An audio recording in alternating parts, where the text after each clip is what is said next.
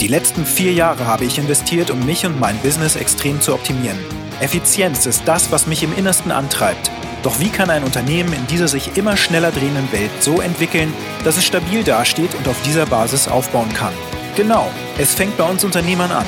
Hier erfährst du Tipps und Tricks, die du in deinem Alltag installieren kannst, um wieder mehr Zeit für das zu haben, was dir am wichtigsten ist. Freunde, Familie, Hobbys und natürlich auch für das Umsetzen deiner kreativen Produktideen. Mein Name ist Christian Nolte und herzlich willkommen bei meinem Podcast Business Hacking. Du musst Geld ausgeben, um mehr Geld zu verdienen. Also genau genommen sogar mehr Geld ausgeben, um mehr Geld zu verdienen. Ich arbeite ja mit unterschiedlichen Unternehmern zusammen, die aus ja, diversen Gründen zu mir kommen. Es gibt einige, die Prozessoptimierung benötigen. Es gibt andere, die ja mehr Kunden, äh, sich mehr Kunden wünschen. Es gibt andere, die haben das Ziel, innerhalb von einem halben Jahr zum Beispiel das Unternehmen so zu strukturieren, dass sie drei Wochen am Stück rausgehen können, ohne dass irgendwelche Scharmützel passieren oder ähnliches. Also überall ist es ein unterschiedlicher ja, Angriffsvektor, wenn man so will. Und wir finden das natürlich raus in einem Vorgespräch. Da machen wir ein Assessment. Das ist nicht einfach ein Bauchgefühl oder so. Selbst wenn ein Unternehmer sagt, hey, ich habe ein Mitarbeiterproblem, dann gucken wir trotzdem faktisch erstmal drauf, wo stehst du überhaupt, lieber, Mit äh, lieber Unternehmer. Und ähm, je nachdem, wo dann eben die Stärken und auch die Schwachstellen rauskommen, darauf fokussieren wir uns, entwickeln die Schwächen und äh, stärken die Stärken. So. Jetzt gibt es eben diese Unternehmer, die das Ziel haben, innerhalb von einer gewissen Zeitspanne beispielsweise ähm, eine Liquidität aufzubauen, dass selbst wenn jetzt heute die Umsätze wegbrechen, dass sie mal mindestens sechs Monate Liquidität auf dem Bankkonto haben, damit sie eben nicht von wirtschaftlichen Schwankungen oder ja, auch Kunden äh, abhängig sind, Nachfrage sozusagen, sondern dass sie Sicherheit erreichen. Und das ist ja das Ziel. Also das Ziel sogar ist, mindestens zwölf Monate auf dem Konto an Cash zu parken.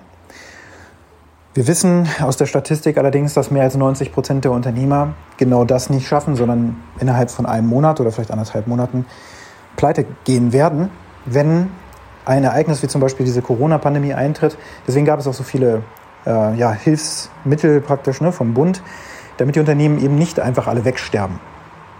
Wenn wir jetzt also das Ziel haben, Cash aufzubauen, dann geht das natürlich logischerweise nur, indem das Unternehmen mehr Profit erwirtschaftet. Wie kann ein Unternehmen mehr Profit erwirtschaften? Nehmen wir mal einfach ein Restaurant als Beispiel. Ein Restaurant hat entsprechend Mitarbeiter.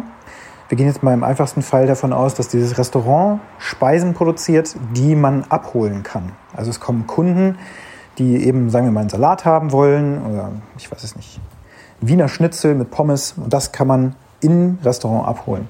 Damit wir jetzt hier nicht noch irgendwie äh, Bedienung und so weiter mitnehmen, äh, sondern es gibt im Grunde Mitarbeiter in der Küche, es gibt eine Vorbereitung, dass die Speisen vorbereitet werden und dass dann sozusagen die Küche optimal arbeiten kann, um die Bestellungen, die reinkommen, eben zu bedienen. Und dann gibt es einen Herd oder einen Ofen und meinetwegen auch eine Fritteuse oder so, wo eben die Speisen reingetan werden oder wo die Speisen gekocht werden. Und das ist natürlich auch ein limitiertes System. Man kann nicht unendlich viele Schnitzel beispielsweise gleichzeitig backen. Deswegen äh, ja, wenn jetzt die, die Schnitzel zum Beispiel in den Ofen kommen oder so, dann ähm, ist der Ofen platzmäßig zum Beispiel limitiert. Und damit wir die Speisen überhaupt vorrätig haben, müssen die natürlich eingekauft werden. Also hat so ein Restaurant einen Wareneinsatz. Jetzt komme ich aus der IT-Branche, da gibt es im Grunde keinen Wareneinsatz. Was wir hier noch anschaffen, das ist vielleicht Software oder so. Wir haben halt ausschließlich Personalkosten. Bei einem Restaurant jetzt zum Beispiel ist es aber so, dass es eben einen hohen Wareneinsatz gibt. Diese ganzen Schnitzel müssen gekauft werden, die Pommes als Rohware muss gekauft werden, Salat muss gekauft werden, Salat muss geschnitten werden, vorbereitet werden. Also gibt es dann so Mitarbeiter, die zuarbeiten und es gibt natürlich dann die Köche oder einen Koch. Halten wir das Beispiel ruhig einfach. Also haben wir auf jeden Fall diese, diese Kosten des Wareneinsatzes. Wir haben die Kosten für die Löhne und Gehälter plus den Unternehmerlohn. Ähm, wir haben sowas wie Miete und so weiter, also Fixkosten und variable Kosten. Variable Kosten, der Wareneinsatz ist ja variabel, hängt ab von der Anzahl an Bestellungen. Aber jetzt ist es so, wir müssen genug Waren vor Ort haben, damit wir die ganzen Bestellungen, die reinkommen, ja auch bedienen können. Kann also alles ein bisschen kniffliger werden. Aber auf jeden Fall geht es jetzt ja darum, dass dieses Restaurant mehr Gewinn erwirtschaftet, damit es innerhalb einer gewissen Zeitspanne eine Liquidität aufbaut von mal mindestens sechs Monaten. Liquidität können wir nur aufbauen, indem wir mehr Profit machen, das sagte ich ja schon. Also müssen wir jetzt gucken, wie kriegen wir das hin und wie lange wird es dauern. In meinem Beispiel ist es jetzt so, äh, wir gehen mal davon aus, dass dieses Restaurant pro Monat 10.000 Euro Gewinn macht und ähm, hat vielleicht Kosten von, sagen wir, 15.000 Euro. Da müssen wir natürlich 15.000 mal 6 auf unserem Bankkonto zusammensparen, also 90.000 Euro. Wenn das Unternehmen 10.000 Euro Gewinn macht jeden Monat, dauert es eben entsprechend neun Monate, wenn wir sonst nichts anfassen, dass wir das Ganze zusammensparen. Und das also im günstigsten Fall. Das bedeutet, wir müssten jetzt neun Monate daran arbeiten, dass das Geld gespart wird und auch nicht angefasst wird. Ähm, und wenn wir wollen, dass das schneller geht, dann müssen wir irgendeine Komponente in unserem System ändern. Mindestens eine. Wir können mehrere Dinge anfassen. Wir können die Preise erhöhen. Dann wird die Nachfrage gegebenenfalls sinken, wissen wir nicht genau. Wir können die Qualität reduzieren, damit auch die Kosten runterfahren. Das ist natürlich nicht unbedingt so schön. Dann gibt es nämlich nur noch so fertig oder hier, wie heißen denn diese Formschnitzel oder so, kein echtes Kalbschnitzel mehr oder so. Und die Pommes sind dann auch ähm, ja, aus dem Bundeswehrbestand oder sowas. Also äh, schlecht verträgliche Lebensmittel. Dann werden vielleicht, wird auch die Nachfrage sinken, weil die Kunden unzufriedener werden. Die Reklamationsrate geht nach oben. Wir können die Kosten grundsätzlich uns nochmal angucken. Wir können Mitarbeiter äh, aus dem Unternehmen nehmen und gucken, dass weniger Mitarbeiter mehr schaffen. Also die Produktivität wird gesteigert und so weiter. Und da gibt es dann so das Konzept des Teufelsquadrats oder auch des Teufelsdreiecks, um es einfach zu halten. Wenn wir wollen, dass ein System sozusagen ja, mehr abwirft oder schneller ist oder sowas, dann gibt es typischerweise drei Komponenten, die man sich anschaut, nämlich die Kosten, die Qualität und die Zeit, die wir benötigen, um etwas zu tun. Oder auch die Kapazität könnte man auch sagen, die Zeit. Äh, kann auch Kapazität sein, zum Beispiel vom Ofen. Dass wir jetzt nicht nur fünf Wiener Schnitzel zum Beispiel gleichzeitig machen können, sondern zehn. Dann steigern wir die Produktivität, die Zeit sinkt ähm, und die Kosten werden nicht nennenswert erhöht. Höchstens der Wareneinsatz, weil ich ja mehr Schnitzel brauche, aber dafür verkaufe ich auch mehr. So, wenn wir also eine Hälfte der Zeit 90.000 Euro aufbauen wollen, müssen wir doppelt so viel Gewinn machen. Und das können wir jetzt zum Beispiel auch schaffen, falls das System noch nicht komplett ausgelastet sein sollte, also die Mitarbeiter noch nicht auf 100 Prozent oder sagen wir mal 90 Prozent ähm, ja, der Produktivität laufen. Das muss man natürlich individuell ermitteln. Und wenn auch sonst keine limitierenden Faktoren da sind, dann können wir natürlich die Nachfrage ankurbeln. Wie geht das? Indem wir Geld in die Hand nehmen, um das Marketing hochzufahren, damit mehr Nachfrage zu generieren, weil wir ja nicht davon ausgehen können, dass da schon eine Sättigung drin ist. Also sind das wirklich schon alle Kunden, die jetzt heute wirklich Hunger haben? Kennen die mein Restaurant schon? Selbst wenn das seit zehn Jahren immer an derselben Ecke war, wissen alle Menschen in meiner Stadt schon, dass es dieses Restaurant gibt? Natürlich nicht. Wenn wir eine Stadt wie Braunschweig nehmen, in der ich ja ansässig bin, gibt es ungefähr 230.000 Einwohner. Nicht alle davon sind natürlich im Alter, in der Zielgruppe eines solchen Restaurants. Ähm, und also hier kennt ja einfach nicht jeder jedes Restaurant in der äh, Region. Und selbst wenn man es googelt, findet man es ja auch nicht unbedingt, weil Google das entsprechend ja auch filtert. Oder der eine oder andere eben auch Werbung schaltet auf Google. So, und das müssen wir machen, also Werbung schalten. Wir müssen bekannter werden. Das geht nur durch Marketing. Das geht durch organische Posts auf den Social-Media-Plattformen, dass wir uns zeigen regelmäßig, dass wir auch kommentieren beispielsweise an anderen Posts, damit wir da auftauchen. Und zwar dann auch als dieses Restaurant letzten Endes. Und dass wir dann auch appetitanregende Bilder, Videos und so weiter posten, damit die Menschen auch Appetit bekommen. Und das zur richtigen Zeit. Wir müssen gucken, welche Produkte auf der Karte denn die besten sind. Sagen wir mal die Top 5 was sind die Top 5 Gerichte, die dieses Restaurant anbietet. Und diese werden dann ganz spezifisch in den Fokus gestellt und werden mit einem Ad-Budget versehen und werden dann beworben. Dass man sagen kann, Wiener Schnitzel mit Pommes, hausgemacht oder nach Hausmacherart oder sowas.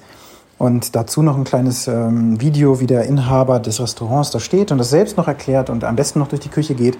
Man einen Einblick haben kann, wie cool das hergestellt wird dass das noch wirklich in der Pfanne gebacken wird mit ähm, entsprechend viel Fett und so weiter, dass es auch lecker schmeckt. Dass es ein Kalbschnitzel ist, also die Qualität hoch ist und trotzdem relativ günstig ist. Oder eben auch zu hochwertigen Preisen verkaufe, wie auch immer. Und das dem Algorithmus überlassen und das zur richtigen Zeit dann eben entsprechend auszuspielen mit einem Werbebudget, wird dazu führen, dass plötzlich mehr Nachfrage entsteht. Diese muss natürlich bedient werden können, ansonsten können wir nicht die Zeit verkürzen, um mehr Profit zu machen. Aber Quintessenz des Ganzen, was ich hier erzähle, ist, dass wenn wir mehr Geld verdienen wollen, dass wir dann mehr Geld ausgeben müssen. Wir müssen investieren, zum Beispiel auch in unsere eigenen Skills oder in die Skills unserer Mitarbeiter. Wenn das da limitiert ist, meine Köche sozusagen nicht schnell genug arbeiten oder auch nicht genug Wissen haben, wie man so einen Schnitzel irgendwie optimaler macht zum Beispiel oder auch konsistenter in der Qualität, dann müssen wir da investieren, damit das funktioniert, damit wir die Reklamationsrate runterbringen. Ähm, oder auch ich muss in meine Marketingfähigkeiten investieren. Dann muss ich mir ein paar Bücher kaufen oder ich muss Kurse besuchen oder ich lasse mich coachen, mentoren, so wie ich das jetzt zum Beispiel mache.